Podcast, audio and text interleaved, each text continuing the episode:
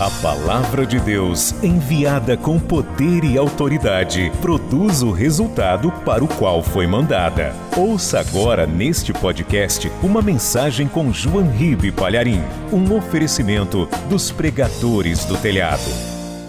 Fique de pé, por favor. Pegue a palavra de Deus. Abra no segundo livro de Crônicas, capítulo 7, versículo 13. O que você vai aprender agora é muito forte. Já acharam, segundo livro de Crônicas, capítulo 7, versículo 13? Atenção, é Deus falando. Diga assim: Deus, fale comigo. Bem alto. Deus, fale comigo. Quer ouvir? Então ele vai falar. E ele está falando aqui já no versículo 13, ó. Olha o que Deus diz.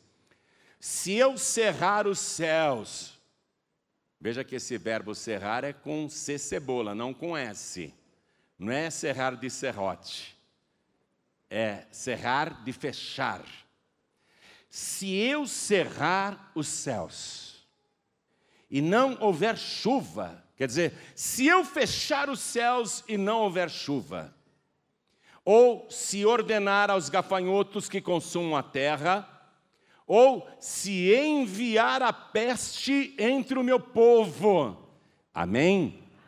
Então vou ler de novo. Deus falando: Se eu cerrar os céus e não houver chuva, preste atenção que Deus está dizendo que Ele tem o poder de controlar o céu, abrir ou fechar. Ou se ordenar aos gafanhotos que consumam a terra, veja, Deus está dizendo que tem o poder sobre as pragas ou se enviar a peste entre o meu povo.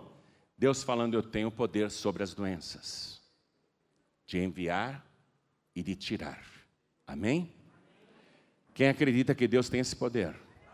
Então, preste atenção. Então, eu falo agora e você repete em seguida. Vamos lá. Se eu, bem alto, se eu cerrar os céus e não houver chuva, ou se ordenar aos gafanhotos que consumam a terra, ou se enviar a peste entre o meu povo. Amém? Deus está dizendo: Eu tenho poder sobre essas coisas. Se eu fizer isso, quem acredita que Deus tem poder para fazer isso? Então desocupe as mãos e vamos dar para esta palavra a melhor salva de palmas que nós já temos em toda a nossa vida. E enquanto você aplaude, abra a tua boca e diga glória ao teu nome, Senhor. Isso, vai aplaudindo e glorificando.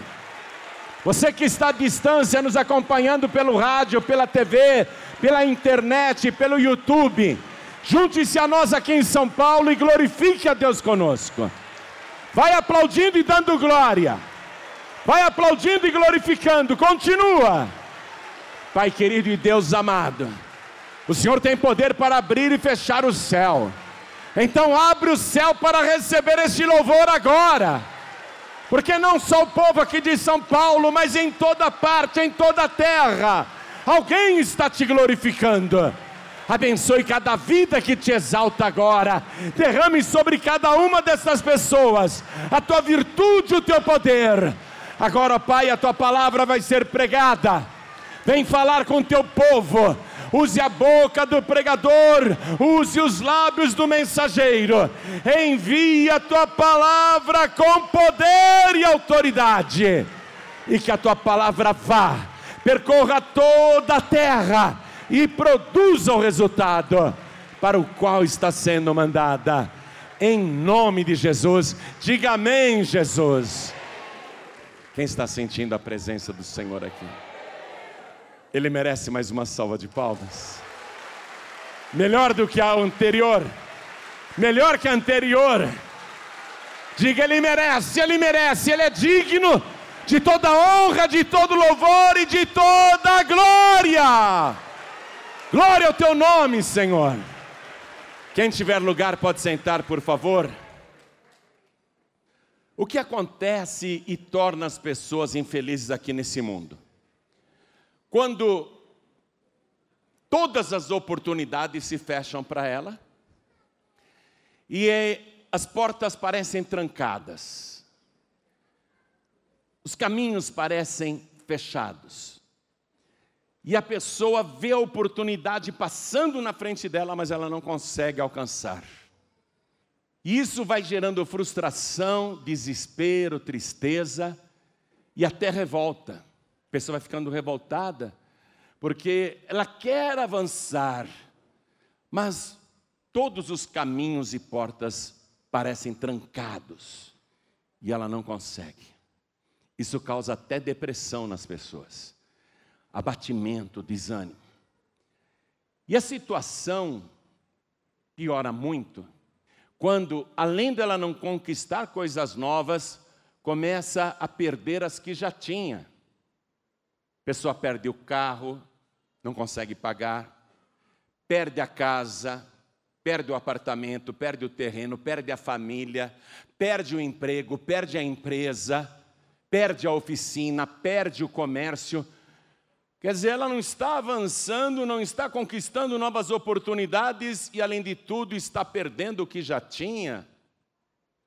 E a situação fica mais desesperadora quando aquilo que ela poderia ainda colher nem chega a brotar, não chega nem a nascer.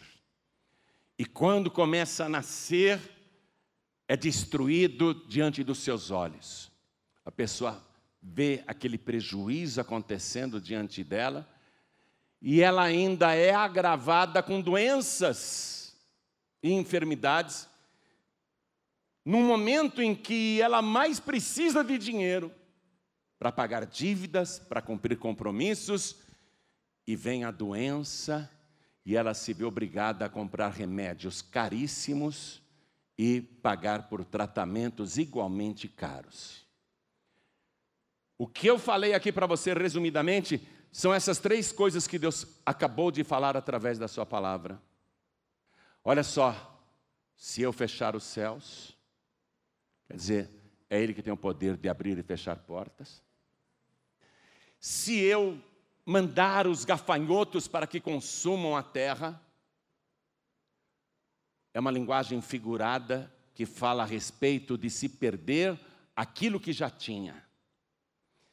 E se eu mandar a peste, a doença, onde a pessoa vai ter que gastar com remédios e tratamentos. É exatamente isso que ele está falando naquele tempo e que eu estou agora colocando numa linguagem mais atualizada para todos nós. E Deus, ele diz que ele tem poder para abrir e fechar os céus ou abrir e fechar portas. E ele provou isso Vamos lá no livro de Gênesis e agora eu vou querer que você pegue caneta e papel para anotar esse estudo rapidamente, tá bom? Livro de Gênesis, capítulo 7, versículo 1. Gênesis, capítulo 7, versículo 1. Depois disse o Senhor a Noé: Entra tu e toda a tua casa na arca, porque te hei visto justo diante de mim nesta geração. Versículo 4. Porque passados ainda sete dias farei chover sobre a terra quarenta dias e quarenta noites, e desfarei de sobre a terra toda a substância que fiz. Deus tem poder para abrir e fechar o céu, ele diz que vai abrir e vai chover muito, mas ele está provando que ele tem poder para proteger aqueles que são seus. Por isso que ele arrumou para Noé e sua família um escape. Aí Deus de fato abre as comportas, e chove como nunca. Aí Deus resolve fechar as comportas. Capítulo 8 aqui de Gênesis, versículo 1. E lembrou-se Deus de Noé e de todo animal e de toda res que com ele estava na arca, e Deus fez passar um vento sobre a terra e aquietaram-se as águas. Cerraram-se também, quer dizer, fecharam-se também as fontes do abismo e as janelas dos céus, e a chuva dos céus deteve-se. Deus disse: Agora eu vou fechar as janelas dos céus. Então ele fechou o céu e a chuva, o dilúvio cessou. Então a pessoa, ela, primeiro, tem que entender que quem abre e fecha as portas é Deus.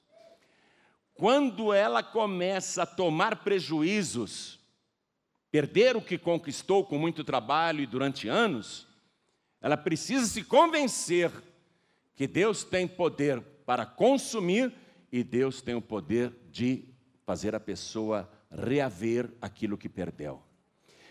Então, vamos aqui no livro de Êxodo agora, porque Deus falou: se eu mandar os gafanhotos para que consumam a terra. Livro de Êxodo, capítulo 10, versículo 4. Porque se ainda recusares deixar ir o meu povo, eis que trarei amanhã gafanhotos aos teus termos, e cobrirão a face da terra, que a terra não se poderá ver, e eles comerão o resto do que escapou, o que ficou da saraiva. O gafanhoto é para comer o que ainda resta. Também comerão toda árvore que vos cresce no campo, e encherão as tuas casas, e as casas de todos os teus servos, e as casas de todos os egípcios, como nunca viram teus pais, nem os pais de teus pais, desde o dia em que eles foram sobre a terra até o dia de hoje. E aí Deus mandou aquela multidão de gafanhotos como nunca se viu antes. E aquilo que ainda restava foi consumido da terra. Aí o Faraó se humilhou, se arrependeu e pediu perdão. Veja o versículo 16. Então Faraó se apressou a chamar a Moisés e Arão e disse: Pequei contra o Senhor vosso Deus e contra vós. Agora, pois, peço-vos que perdoeis o meu pecado somente desta vez e que oreis ao Senhor vosso Deus, que tire de mim somente esta morte. E saiu da presença de Faraó e orou ao Senhor. Então o Senhor trouxe um vento ocidental fortíssimo, o qual levantou os gafanhotos e os lançou no mar vermelho. Nem ainda um gafanhoto ficou em todos os termos do Egito. Então Deus está mostrando tem o poder de destruir e tirar a destruição. A pessoa que está perdendo tudo precisa começar a acreditar nisso. Que não é crise, não é plano de governo, não é situação momentânea, porque enquanto essas pragas dos gafanhotos desciam sobre o Egito, onde morava o povo de Deus não teve um só gafanhoto. Não teve nenhuma destruição, nada se perdeu. Então a pessoa tem que começar a entender: Deus pode controlar os prejuízos. Deus pode fazer cessar as minhas perdas. Vamos ver aqui agora Deus agindo naquilo que é talvez a pior coisa que uma pessoa pode perder na vida que é a saúde. Não é? Porque se você está com as portas fechadas, não consegue conquistar mais nada. Depois vêm os gafanhotos e tiram o que você já tinha. E depois de perder o que você já tinha, cheio de dívidas e precisando de recursos, ainda vem as doenças para acabar com o restinho que você tem? a saúde tão importante, Deus vai mostrar agora, Ele mesmo vai mostrar que Ele tem poder sobre as doenças, inclusive para tirá-las. Êxodo capítulo 15, versículo 26. Olha o que Deus está falando, preste atenção porque agora é forte. E disse: Se ouvires atento a voz do Senhor teu Deus, e fizeres o que é reto diante de seus olhos, e inclinares os teus ouvidos aos seus mandamentos, e guardares todos os seus estatutos, nenhuma das enfermidades porei sobre ti, que pus sobre o Egito, porque eu sou o Senhor que te sara. E aí, quer ouvir atento a voz do Senhor teu Deus? Eu sou o Senhor que te sara se você ouvir atentamente a minha palavra e guardá-la, e fizer o que é reto diante dos meus olhos, não é o que é reto diante dos seus próprios olhos, porque hoje a sociedade está tão deturpada que aquilo que a gente sabe que é errado, até as leis dizem que agora é certo. Aquilo que a nossa consciência mostra que está errado, vem até a justiça, os juízes e dizem: não, não é mais errado, não, pode fazer. A nossa sociedade está assim. E Deus está dizendo: você tem que fazer o que é reto diante dos meus olhos, e não o que é reto diante dos teus próprios olhos ou diante da sociedade. Não aquilo que a sociedade está impondo como certo hoje, sabendo todos que é errado. Porque esse é o tempo da iniquidade e é necessário que todas essas coisas aconteçam, disse Jesus. A iniquidade nos últimos dias tem que se multiplicar. Mas não é porque a iniquidade está se multiplicando e tudo hoje é normal, até as coisas que sabemos serem erradas, não é por causa disso que você vai fazer o que é errado, porque a sociedade aceita agora, não tem problema nenhum. Deus está dizendo: se você ouvir atentamente a minha voz e guardar a minha palavra e fizer o que é reto diante dos meus olhos, nenhuma das enfermidades que eu coloquei sobre os egípcios eu porei sobre ti, nenhuma delas, porque eu sou o Senhor que te sara. Se você ouvir atentamente a voz do Senhor teu Deus, a pessoa tem que estar disposta a ouvir atentamente a voz do Senhor Deus, porque Ele tem poder, primeiro, para abrir os céus, segundo, Ele tem poder para repreender os gafanhotos, e terceiro, Ele tem poder para repreender as pestes. Amém? Se você ouvir atentamente a voz do Senhor teu Deus, quem aqui quer ouvir atentamente a voz do Senhor? Porque por enquanto ele não falou ainda o principal. Por enquanto ele só revelou o que acontece na sociedade e com a humanidade, e você bem sabe disso, mesmo porque você é testemunha dessas tragédias. O que eu falei aqui você certamente já sabia. Ele agora quer revelar as quatro coisas que a pessoa que está sofrendo, sofrendo com portas fechadas, sofrendo com prejuízos, sofrendo com doenças. Ele quer revelar as quatro coisas que a pessoa deve fazer para transformar a sua realidade, para mudar a sua vida, para mudar a situação, ainda que ela pareça imutável. Quatro coisas que você tem que ouvir atentamente. Ouvir atentamente não é só escutar, não, é ouvir e obedecer. Quem está disposto disposta a ouvir e obedecer, levante a mão. Então vamos voltar lá para o segundo livro de Crônicas, capítulo 7. Agora, o versículo 14. Você vê? No 13, Deus falou o que acontece. No 14, ele revela as quatro coisas que podem colocar fim a tudo isso. E se o meu povo, que se chama pelo meu nome, se humilhar e orar e buscar a minha face e se converter dos seus maus caminhos, então eu ouvirei dos céus e perdoarei os seus pecados e sararei a sua terra.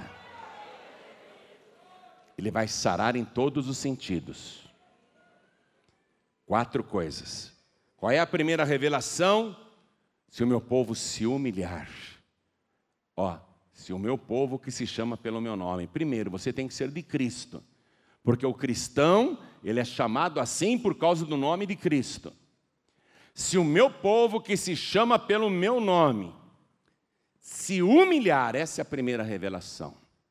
A pessoa não pode andar com soberba, bater no peito e dizer eu sou santo, os outros são pecadores eu sou justo e os outros são injustos, eu estou sofrendo e não mereço, eu não sei o que eu fiz nessa vida para sofrer tanto. Né? A pessoa cheia de justificativas, cheia de orgulho. A pessoa não reconhece as próprias misérias, não reconhece a fraqueza espiritual, não reconhece os próprios pecados Acha que porque não fuma, não bebe, não joga, não usa drogas, então acha que é melhor do que os outros. Ó, Deus não gosta de orgulho. O orgulho faz Deus rejeitar as nossas orações. Sempre que uma pessoa for orgulhosa ou soberba, ela pode orar, orar, orar e Deus vai rejeitar a situação e a oração dela. Vamos comigo na carta que Tiago escreveu capítulo 4. versículo 6. Carta do apóstolo Tiago, capítulo 4, versículo 6, diz assim: Deus antes dá maior graça, portanto diz: Deus resiste aos soberbos, aos orgulhosos, dá, porém, graça aos humildes. Se o meu povo se humilhar, esse é o primeiro requisito e a primeira revelação. Se o meu povo que se chama pelo meu nome se humilhar, Deus dá graça aos humildes, quer dizer, Deus dá favor, Ele se torna favorável aos humildes. Versículo 7: Sujeitai-vos, pois, a Deus, resisti ao diabo e ele fugirá de vós. Chegai-vos a Deus e ele se chegará a vós. Limpai as mãos, pecadores, e vós de duplo ânimo purificai o coração. Senti as vossas misérias e lamentai e chorai. Converta-se o vosso riso em pranto e o vosso gozo em tristeza. Humilhai-vos perante o Senhor e ele vos exaltará. Eu não sei se você conseguiu fazer o link espiritual entre essa leitura que eu acabei de fazer aqui em Tiago, com o que Deus disse lá no segundo livro de Crônicas, capítulo 7, versículo 14, que é exatamente a mesma coisa que foi escrita aqui no Novo Testamento. Veja o que Jesus disse, vamos lá. Lucas capítulo 14, 14, versículo 11. Lucas 14, versículo 11. Portanto, Jesus falando, qualquer que a si mesmo se exaltar, será humilhado. Pessoa que fica dizendo, eu sou bom, eu sou o santo, né? Eu sou, eu sou demais, né? Qualquer que a si mesmo se exaltar será humilhado, e aquele que a si mesmo se humilhar será exaltado. Se o meu povo que se chama pelo meu nome, primeiro, se humilhar, quem quer se humilhar na presença de Deus? Deixar o orgulho de lado, ser humilde, não ficar é, olhando as pessoas e dizendo, ah, se ela me vir chorando, pedindo perdão a Deus, o que ela vai pensar de mim? Então, uma pessoa orgulhosa, ela não quer que as pessoas vejam a fraqueza dela. Ah, se eu for lá na frente entregar a vida para Jesus, o que, que os meus parentes vão dizer? Ela é orgulhosa, ela não, ela não quer se humilhar. Ó, se o meu povo, que se chama pelo meu nome, se humilhar, se não houver essa auto-humilhação, as outras revelações não acontecerão. Porque Deus faz a segunda revelação e diz assim: e orar.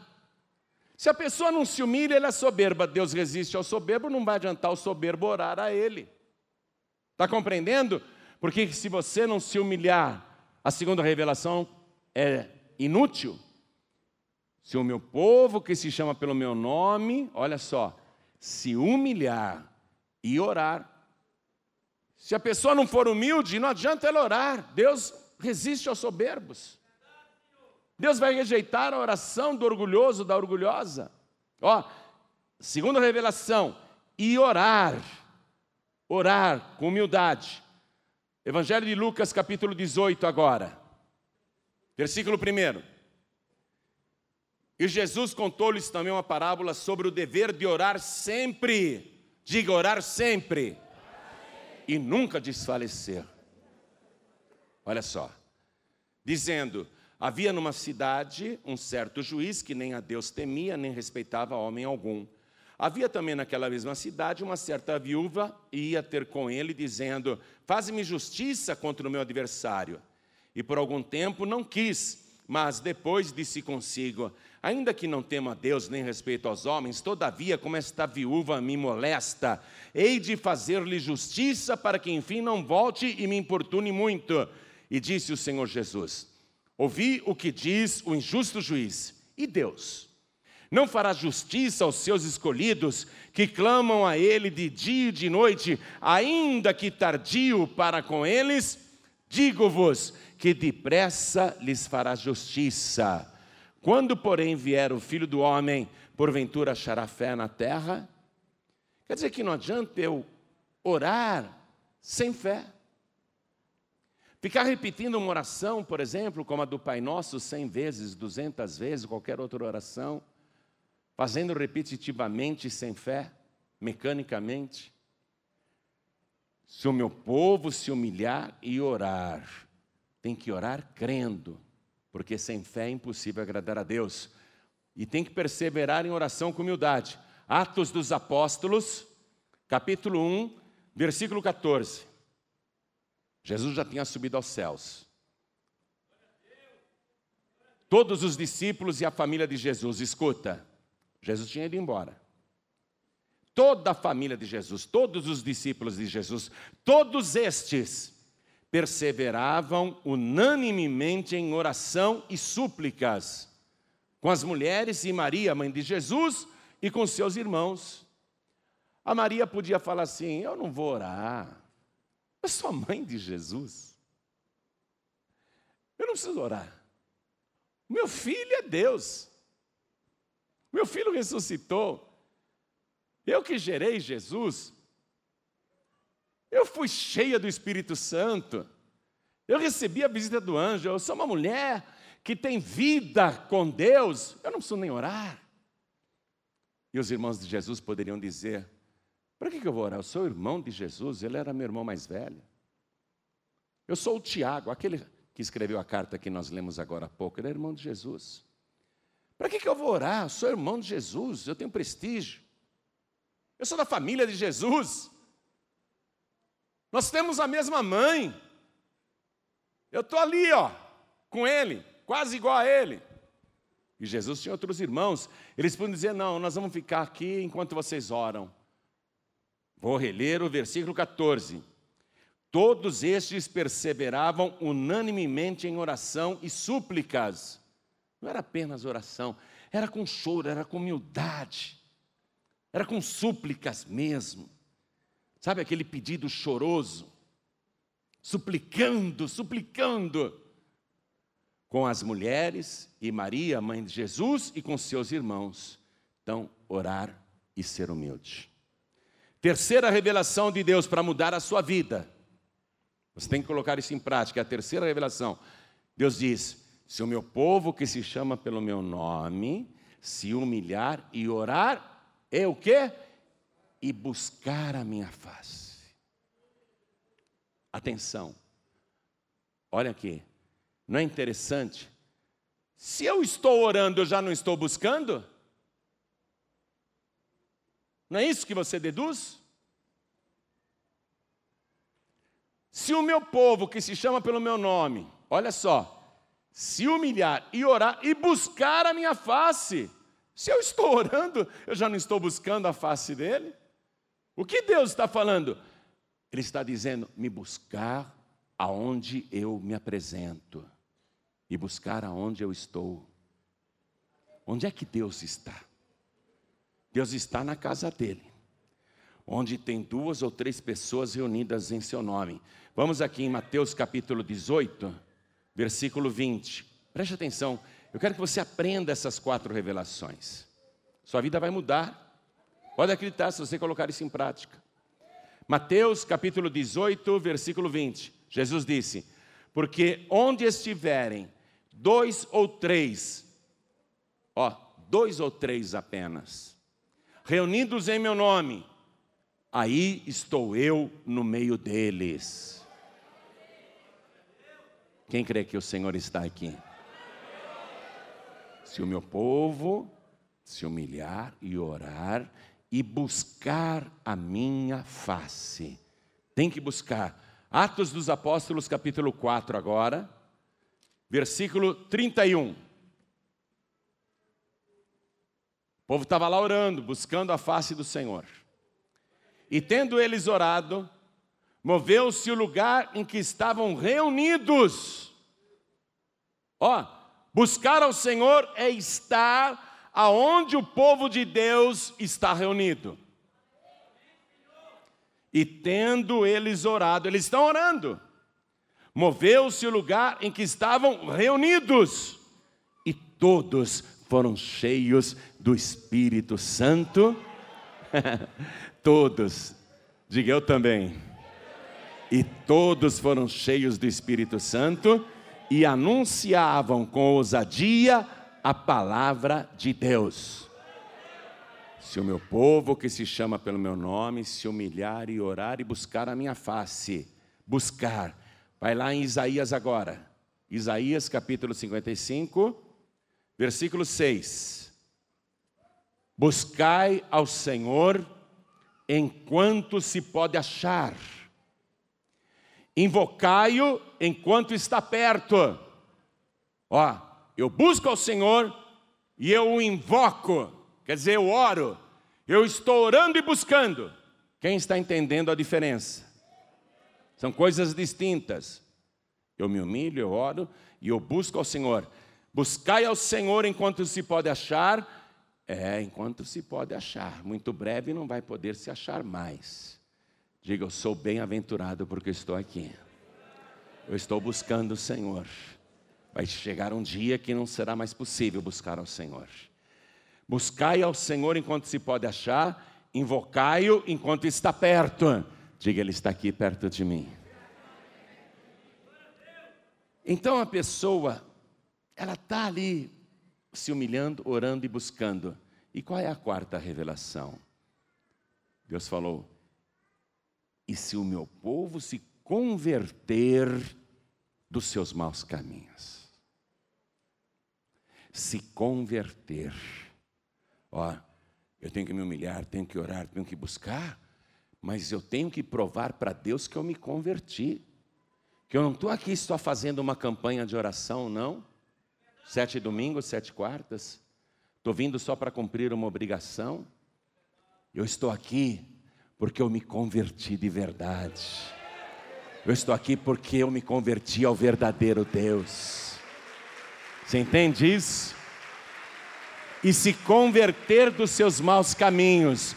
Quer dizer que quando a pessoa sai daqui, lá fora ela não vai para os maus caminhos outra vez. Alguém pode até ter uma recaída, mas ela volta correndo para o bom caminho. A pessoa lá fora pode até dar uma vacilada, não vigiou, errou, né? Mas ela cai em si e diz: Eu tenho que pedir perdão a Deus, eu tenho que me humilhar na presença dEle, eu tenho que orar e eu tenho que buscá-lo, porque eu me converti dos meus maus caminhos. Eu não quero mais beber, eu não quero mais usar drogas, eu não quero mais jogar, eu não quero mais fazer coisas erradas, eu não quero mais o caminho das trevas porque eu me converti de verdade. E Deus que vem em secreto, ele tem que observar a pessoa e realmente confirmar que ela se converteu. Então, aqui mesmo em Isaías, capítulo 55, vê o versículo 7 agora. Ó, deixe o ímpio o seu caminho, e o homem maligno os seus pensamentos, e se converta ao Senhor, que se compadecerá dele torne para o nosso Deus, porque grandioso é em perdoar. Deus, quando vê a pessoa realmente convertida, Ele perdoa.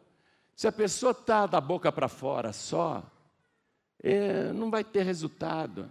Mas Deus vê a pessoa ali se humilhando, orando, buscando, não é com súplicas, e dando provas de arrependimento, que se converteu de verdade, então Deus perdoa os seus pecados, Ele é grandioso em perdoar. Aqui em Isaías ainda, vai comigo no capítulo 1, versículo 16. Olha só. Lavai-vos, purificai-vos, tirai a maldade de vossos atos de diante dos meus olhos, e cessai de fazer mal. Deus, Ele vê as coisas, minha gente. Você acha que Deus não vê as coisas erradas? Ele vê. É triste ele ver. Ele diz: é, tire a maldade de vossos atos diante dos meus olhos, e cessai de fazer mal. Aprendei a fazer o bem, praticai o que é reto, ajudai o oprimido, fazei justiça ao órfão, tratai da causa das viúvas. Vinde então e argui-me, diz o Senhor ainda que os vossos pecados sejam como a escarlata, eles se tornarão brancos como a neve. Ainda que sejam vermelhos como o carmesim, se tornarão como a branca lã. Se quiserdes e ouvirdes, comereis o bem desta terra. O que Deus falou? Se você fizer essas quatro coisas, eu ouvirei dos céus, eu perdoarei os seus pecados e sararei a sua terra. Você comerá o melhor desta terra, se quiserdes e ouvirdes. Se ouvirdes atentamente a voz do Senhor teu Deus, e fizeres o que é reto diante dos meus olhos. Olha aí, olha o que Deus está dizendo. Ele observa as coisas. Agora vai em Jeremias, já estou terminando, viu? Capítulo 3, versículo 14. Jeremias capítulo 3, versículo 14. Olha o que Deus diz: Convertei-vos, ó filhos rebeldes. Até para dar uma bronca, Deus é elegante. Porque chamar de filho é tão bom, né? Convertei-vos, ó filhos rebeldes, diz o Senhor, porque eu vos desposarei e vos tomarei, a um de uma cidade e a dois de uma geração, e vos levarei a Sião. Está falando da vida futura. E vos darei pastores segundo o meu coração, que vos apacentem com ciência e com inteligência. Pessoa para ter a vida abençoada. Ó, primeiro, as portas se abrirem, todos os caminhos se abrirem para você cessar todo tipo de prejuízo na sua vida, sarar de todas as enfermidades.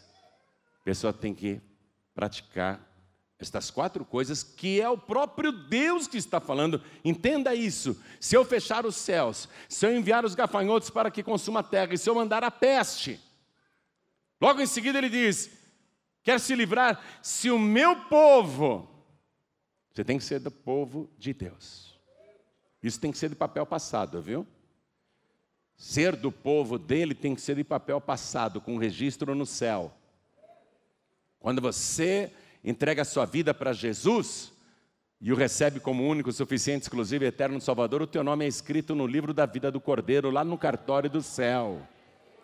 Ó, se o meu povo que se chama pelo meu nome você tendo o seu nome registrado no céu, você passa a ser um cristão de verdade e não um cristão nominal. Porque tem gente que diz que é cristão, mas não é coisa nenhuma. Ser cristão é ser de Cristo. Se o meu povo que se chama pelo meu nome, primeira coisa, se humilhar. Vamos ficar todos de pé. Vamos ficar todos de pé. Se humilhar. Olha só e orar, e buscar a minha face, e se converter dos seus maus caminhos. Ó, se o meu povo fizer essas quatro coisas, atenção, simples, não é? Se o meu povo fizer essas quatro coisas, é o próprio Deus dizendo: então eu ouvirei dos céus, perdoarei os seus pecados e sararei a sua terra. Simples assim, fácil assim. Por isso, agora, eu quero, primeiramente, chamar você para ser de Cristo, para ser cristão de verdade. Primeiro, eu quero chamar você para ter o seu nome escrito no livro da vida do Cordeiro. Só quem recebe Jesus como único, suficiente, exclusivo e eterno Salvador é que tem o seu nome incluído no livro da vida. Então eu pergunto aqui: quem quer ser cristão de verdade e ter o seu nome escrito no céu, ergue a mão direita bem alta. Oh glória! Todos que ergueram as mãos, saiam dos seus lugares e venham aqui para frente comigo. E eu vou ficar de joelhos te esperando. Eu estou ajoelhado te esperando. E vamos aplaudir ao Senhor Jesus por cada vida que está chegando. Ó, se ajoelhar é se humilhar. Se ajoelhar é se humilhar, minha gente. Olha quanta gente que está vindo, vamos aplaudir mais ao nome de Jesus. Agora você vai poder dizer: Eu sou de Cristo, o meu nome está escrito no céu, o meu nome está escrito no livro da vida do Cordeiro, eu tenho provas. Deixa eu aproveitar e chamar todos os filhos pródigos e filhas pródigas e todos que estão sem igreja, porque você vai ter que buscar mais ao Senhor agora, vai ter que orar mais e buscar mais ao Senhor. Todos que estão sem igreja, ah, não preciso de igreja, olha aqui, você está furando no terceiro requisito. Você não vai à igreja nenhuma, você não é membro de igreja nenhuma, você às vezes vai em alguma igreja. Nós estamos falando de você fazer parte do corpo de Cristo, de ter compromisso com a igreja de Cristo, com o corpo de Cristo. Então, filho pródigo, filha pródiga, vem aqui para frente. O pai vai te receber de braços abertos. Venha, venha. Você tem que buscar o Senhor agora, filho pródigo. Acabou a moleza. Acabou o teu passeio aí no mundo. Agora você vai começar a buscar ao Senhor para valer.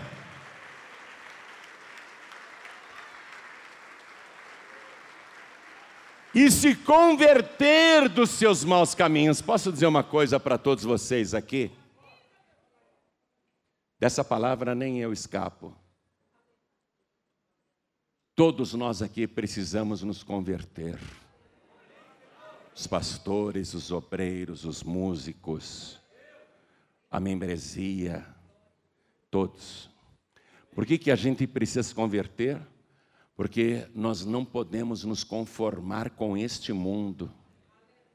Nós não podemos nos conformar com as coisas erradas que dizem que são certas e fazer parte delas. A gente não pode mais ter um caminho dividido, um pé na igreja e um pé no mundo. Tem que se converter Inclusive, quem já é membro da Paz e Vida tem que se converter. Pastor, eu sou até batizado. Pois é, mas eu estou me convertendo desde o primeiro dia em que entreguei a vida para Jesus. Aliás, a primeira pessoa para quem eu prego todo dia, toda madrugada, sou eu mesmo. Todo dia eu tenho que me converter. Todo dia eu tenho que me corrigir. Todo dia eu tenho que melhorar. E quando eu começo a me analisar, eu penso assim: estou muito longe ainda do meu modelo, que é Jesus Cristo. Quando eu olho para Jesus, eu vejo como estou longe dele.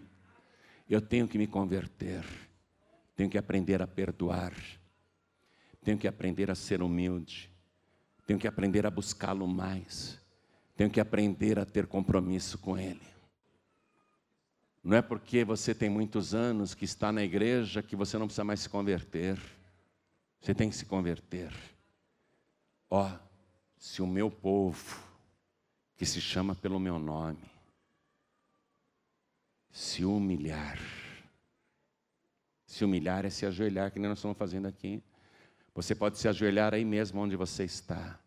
Se o meu povo que se chama pelo meu nome se humilhar e orar e buscar a minha face.